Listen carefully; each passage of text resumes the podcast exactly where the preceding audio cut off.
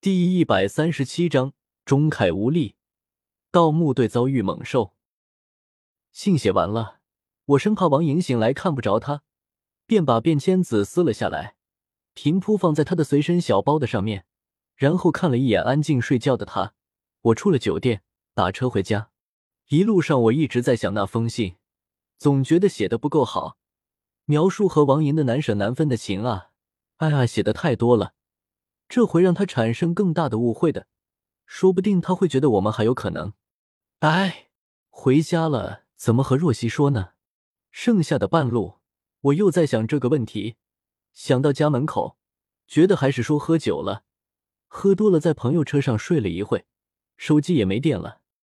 手机，我想起来手机，王莹给我关机了，我还没打开看看，估计若曦给我按个未接来电，肯定着急的睡不着了。然而手机打开，并没有未接来电，只有一条微信，是若曦发来的，写道：“你肯定喝酒了，早点回来，注意安全。我先睡着了，晚安，宝贝。”我的小人之心度若曦君子之腹，不禁心里一阵阵的羞愧。轻轻开门，洗脸，上床睡觉。刚刚躺下，若曦一下子把我抱住，我吓了一跳。我说：“你没睡。”若曦说：“睡不着，在等你。你怎么这么晚才回来？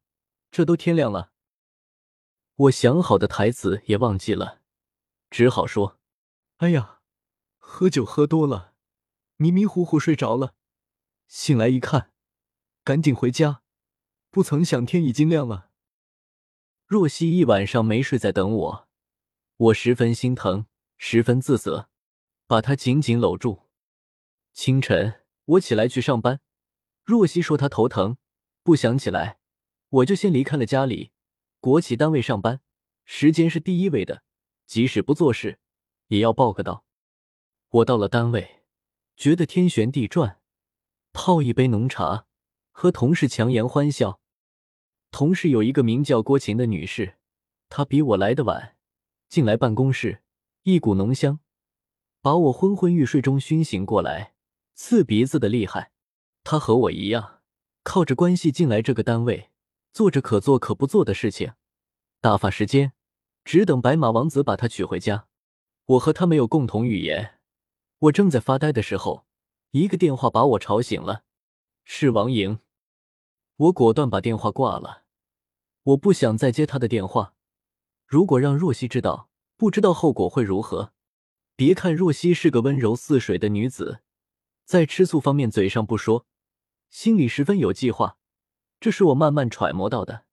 我什么都没有，再三心二意，那我老丈人知道了，后果十分不堪，甚至没有地方可去。难道真的回家去当村长吗？我感觉自己的丑陋，像一只老鼠一样无处遁形，坐在办公室心神不宁。郭晴眼角的余光都看出来了。和我搭话道：“钟凯，你今天不对劲。”我说：“哪里不对劲？”他呵呵一笑，似乎看透了我的小九九，说：“哪里都不对劲。”我心里想：“去你的吧！你知道个毛线！庸脂俗粉的家伙，懒得和你说话。”但是我表现出和善的神色，说：“没有，昨晚没睡好。”他嘻嘻一笑。那笑容里装的都是笑话，我极度讨厌他，只希望有那个好心人快点把他取走。还是界一片宁静。盗墓队的四个人翻过前山，开始下坡。下坡的地方是背阴处，松树茂密，多年的松叶把地上铺得厚厚的、软软的，踩上去像踏雪而行，荆条粗壮，盘绕在松树上面，飞檐走壁。喜阴的植物在松林下面乘凉，矮矮的不思进取。偶尔一棵山茶树，树的周围全是黑色的落果。松树上有野猪蹭过的痕迹，野猪拿它当做了扣痒痒的好工具。根明看到前面有一坨粪便，蹲下去捡起来，掰开粪便，发现里面裹着无数的细毛，便说：“松林，这是狼的粪便。”吃动物的，食都是细腻的肉食动物。松林说：“那不正常的很，这里没狼，狼就没有生存之地了，也就是个孤狼，一群狼很难得见。”根明说：“以前我听海胜的父亲说，他去杀金条的时候，在这后山看到过群狼，远远的，有四只，他赶紧离开了。群狼无敌，见了人也不怕的。”海胜听了说：“我好像也听我爸生前的时候说过。”松林道：“现在哪里有群狼，食物都没有，兔子被网的差不多了。这两年还有人用电瓶打。”一天晚上打好几只，都卖给煤矿上给吃了。说着，继续逶迤前行。两山之间是一条深沟，夏日有水，现在正是旱季，干得像沙漠一般，咧嘴如花。荆棘长得却格外茂盛，小鸟成群结队，也十分多。海胜走在前面，用镰刀砍出一条容身的小径，说：“再过十来年，这里要成原始森林了。”松林问根明：“快到了没？”根明说：“快了，我记得就在后山的半山腰上，慢慢去找。我也好多年没上山来了。”松林拿出藏在身上的高价地图来，眼睛迷瞪看着后山，只见层峦叠嶂，略微灰蒙，比对着地图良久，并没有看到一丝的相似。他问根明：“确定后山有山洞吧？”根明说：“有，有，有，这不去找吗？”大家都带着希望。根明开始走在前面，开始爬山。后山的植被和前山相似，只是更茂盛一些，没有道路可以参考行走，只能自力更生，艰苦创业，开辟新的道路。依靠根明的记忆，四个人到了那个山洞的时候，太阳已经开始西下。但是所谓的山洞让人大失所望，只是在一片断崖的坡前有一个土洞，一个人高的大小，远远看去还不容易发现。洞口布满了藤条和植物的干燥根茎。亮亮吐槽道：“这就是个以前抗日战争时候躲避的人工山洞吧？村里多的是，看样子和葛老木没什么关系吧？”松林，你地图拿出来，再看看。松林边看山洞，边慢条斯理拿出来地图，上面是山，没错，一个山洞也没错。老头抽烟，那肯定不复存在。然后一条羊肠小道也已经难觅踪迹。松林说：“这抽烟的老头是守墓人，这山洞是守墓人的居住地。我们去洞里看一看，有没有人生活的痕迹。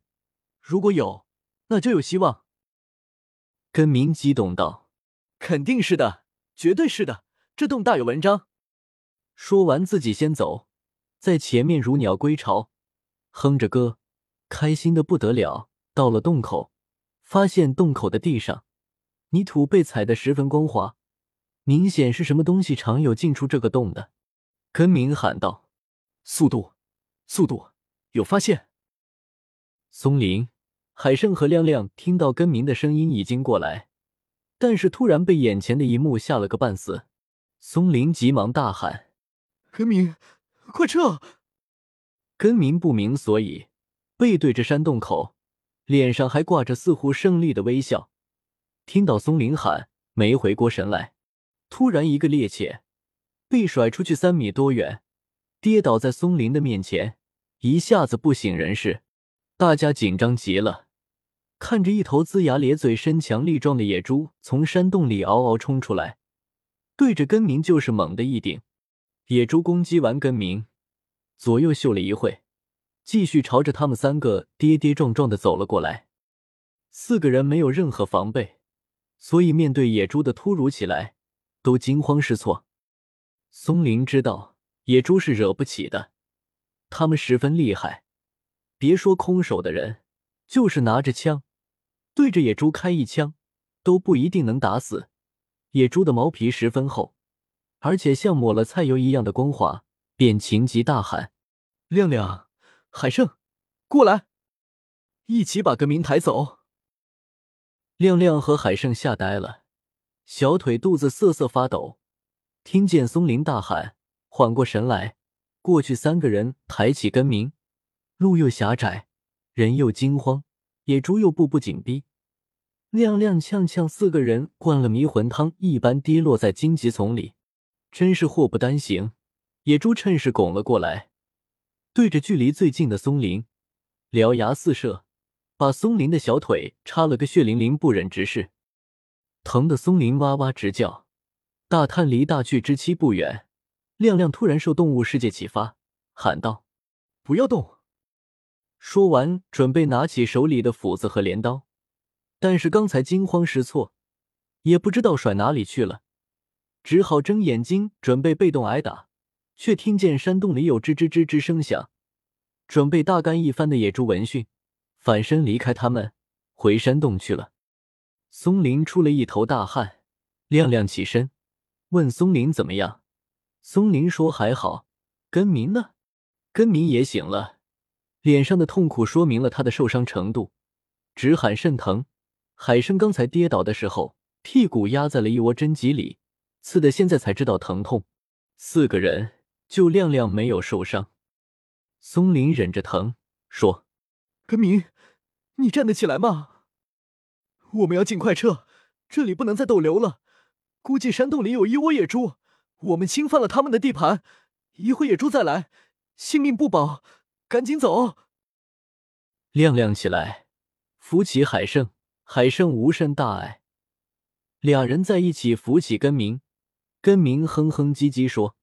我的腰断了，我感觉没有知觉。亮亮急切道：“走一下，能走不？”海胜，你扶着他，我去扶松林。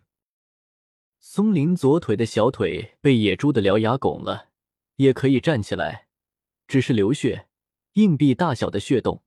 亮亮说：“应该先给你包扎的，松林，没想到你这么厉害。”说着，赶紧脱了衣服，把袖子撕下来。缠在松林的腿上，那血就渐渐淹了出来，犹如宣纸上的墨迹。